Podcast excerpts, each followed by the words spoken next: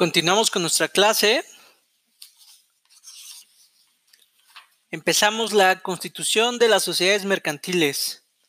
Bueno, ya más o menos entendimos que la sociedad mercantil, pues obviamente está establecida en la, en la ley de general de sociedades mercantiles. Esta ley, a su vez, establece ciertos requisitos para la constitución, es decir, para la creación de una sociedad mercantil, que técnicamente una sociedad mercantil es un comerciante y también hace eh, actos de comercio. Bien. ¿De qué forma surge la sociedad mercantil? Pues a consecuencia de la declaración de voluntad para celebrar un pacto de sociedad, por el cual socios se obligan mutuamente a combinar sus recursos o esfuerzos para la realización de un fin común, que en este caso es la especulación mercantil. ¿A qué se refiere todo esto? Si un grupo de 10 personas deciden unirse con el objeto tal vez de, ¿se acuerdan que la clase pasada vimos em, la sociedad cooperativa? En este caso, la sociedad cooperativa es creada con el fin de em,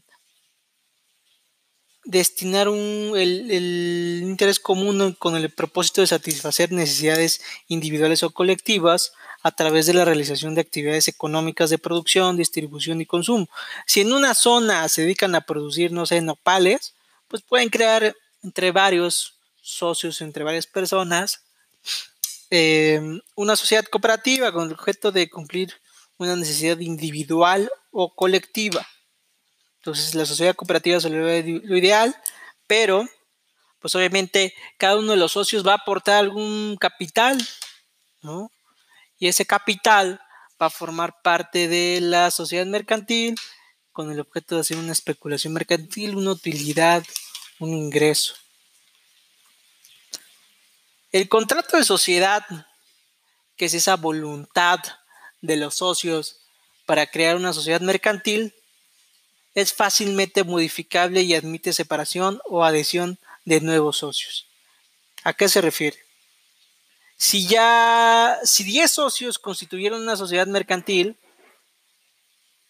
pues la mayoría de estos socios puede decidir si uno de los mismos se separa o se adhiere. ¿Qué quiere decir?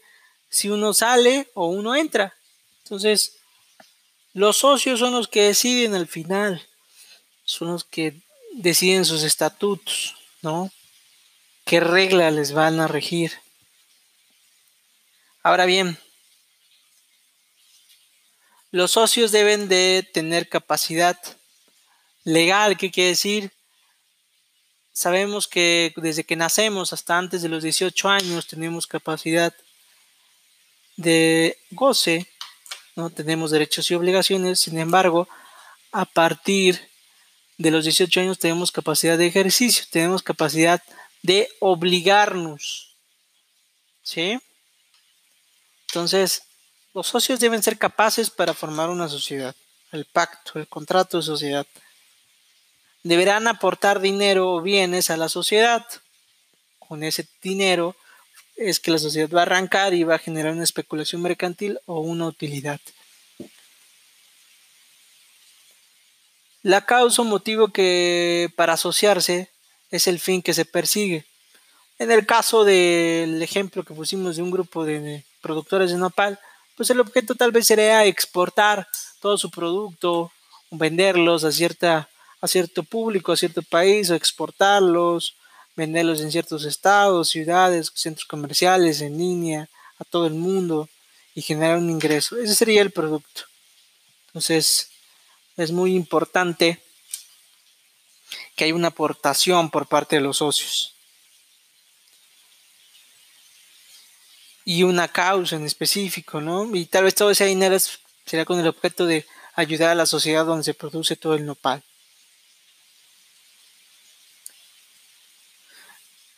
El pacto entre los socios, el contrato de sociedad, debe ser plasmado en escritura pública y elaborado por notario público o corredor público. ¿Qué quiere decir esto? Em, ya lo habíamos dicho, las sociedades mercantiles es como un, ser humano. Cuando nace se tiene que registrar. ¿Y ante quién se registra? Pues el ser humano, pues ante el, en, este, en México en el caso es el registro civil. Te dan un nombre, un apellido, una fecha de nacimiento. Y por ende, em, pues te dan un acta de nacimiento, una nacionalidad también. Entonces tienes un sentido de pertenencia. Es un derecho humano tener un nombre, ¿eh? tener, padres. Entonces, una nacionalidad, por ende. En el caso de las sociedades mercantiles, pues este, pues debe crearse a través, ¿cómo se crea una sociedad mercantil? A través de un notario público, un corredor público, que son los especialistas para crear sociedades y también para plasmar los actos de los miembros de dichas sociedades.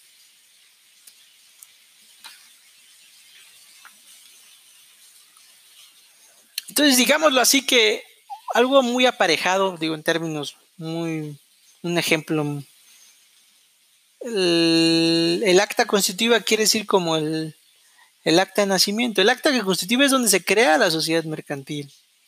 ¿Y qué debe tener un acta constitutiva? Pues son ciertos requisitos. En específico, nombres, nacionalidad y domicilio de las personas físicas o morales que constituyen la sociedad. Ok, entonces, ¿quiénes van a constituir la sociedad? Pueden ser personas físicas o morales. ¿Y a qué me refiero? Si se crea una sociedad cooperativa y está, son tres socios, Juanito Pérez, María Tiburcia y Bimbo SASB. Pues es posible que esas tres personas, tanto físicas como jurídicas y o morales, puedan constituir una sociedad mercantil ante un notario público o corredor público a través de un acta constitutiva. Esa acta constitutiva, pues ya lo dijimos, debe tener ciertos requisitos, nombres, nacionalidad y domicilio de las personas físicas o morales que constituyen la sociedad. ¿Quiénes son las personas que constituyen la sociedad? Eh? Ojo. Entonces, deben de tener nombre, nacionalidad y domicilio. Como segundo requisito, establece el objeto de la sociedad. ¿Qué quiere decir esto? Em, pues, ¿cuál va a ser su fin? Tal vez su fin de esta sociedad es la producción, como le dijimos, el ejemplo de los nopaleros, la producción de nopal, la exportación de nopal, la venta de nopal, em, la creación de productos del nopal, etcétera. Todo lo que va a constituir el objeto de la sociedad, pues eso, eso debe plasmarse en el acta constitutiva. Su razón social o denominación. ¿Cómo se va a llamar la empresa nopalera? Nopales de, del Sur SASB. Ok, pues esa va a ser su razón social o denominación. Nopales del Sur SASB. Otro requisito es su duración.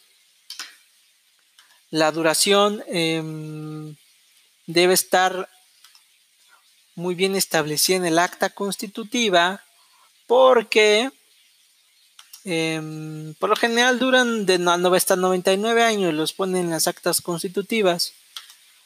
Entonces, y antes de terminar ese plazo, pues deben de renovar la duración de dicha sociedad, ¿eh? ojo una sociedad mercantil siempre va a tener una duración. Para que ustedes lo tengan en cuenta.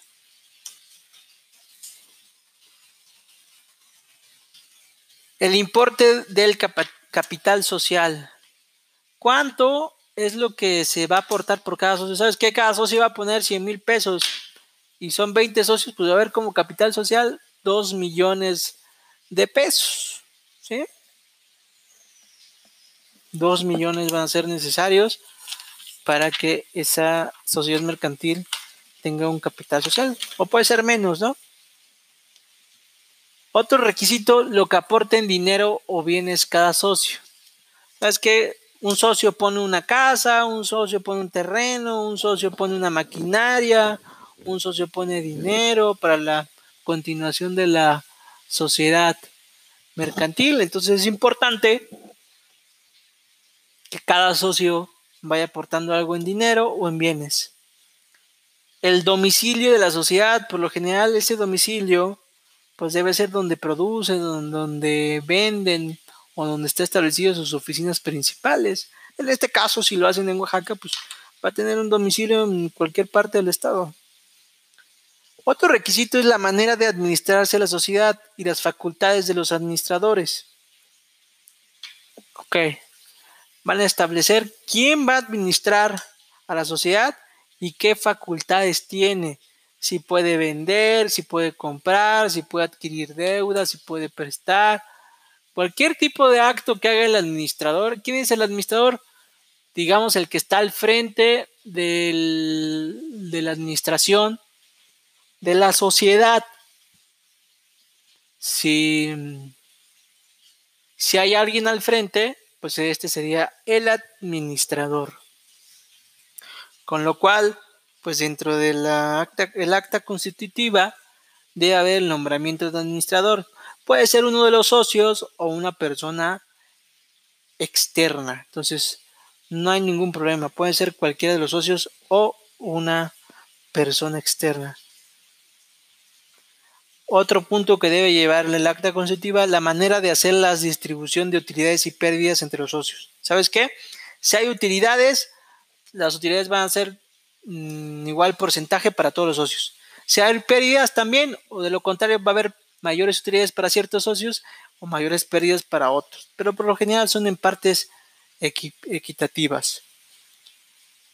El número 11, el importe del fondo de reserva. Hay un fondo de reserva algo que se va a utilizar en una emergencia. Haber un importe en específico. Cada sociedad debe establecer el importe. El siguiente requisito, los casos en que la sociedad haya de disolverse anticipadamente. Deberán establecerse supuestos en los cuales si no se llega a un acuerdo, o si no hay un capital, o si no se aporta, o si no se llega a cierta meta, o ciertas utilidades, pues tendrá que disolverse la sociedad. ¿Sí? Entonces deberá establecerse qué casos en específico deben tener para disolverse la sociedad. El siguiente requisito, las bases para practicar la liquidación de la sociedad y el modo de proceso. ¿Sabes qué? Si se va a disolver la sociedad, ok, también deben establecer cómo se va a disolver la sociedad. ¿Sabes qué? Hay bienes, hay un terreno, hay una casa, hay maquinaria, hay deudas. Hay que ver cómo se va a liquidar todo, ¿no? Establecerse el proceso en el acta constitutiva. Ahora bien, todos estos requisitos constituyen la escritura pública. Esta escritura pública se refiere a que lo puede hacer nada más un notario público o un corredor público. Y la escritura pública, dime un segundo.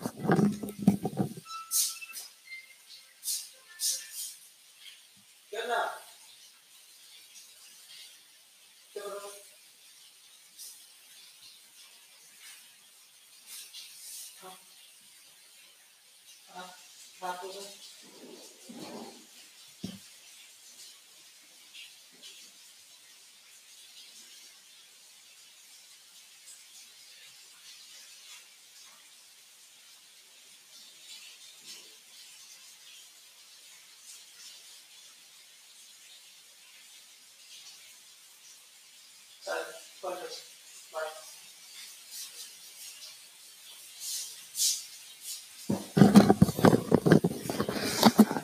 Continuamos.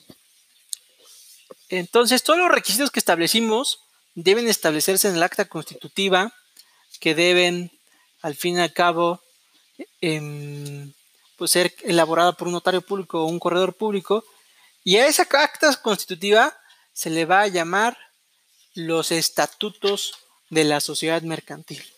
Entonces, dentro del acta constitutiva, por así decirlo, del acta nacimiento de la sociedad, debe haber unos estatutos. ¿Sale?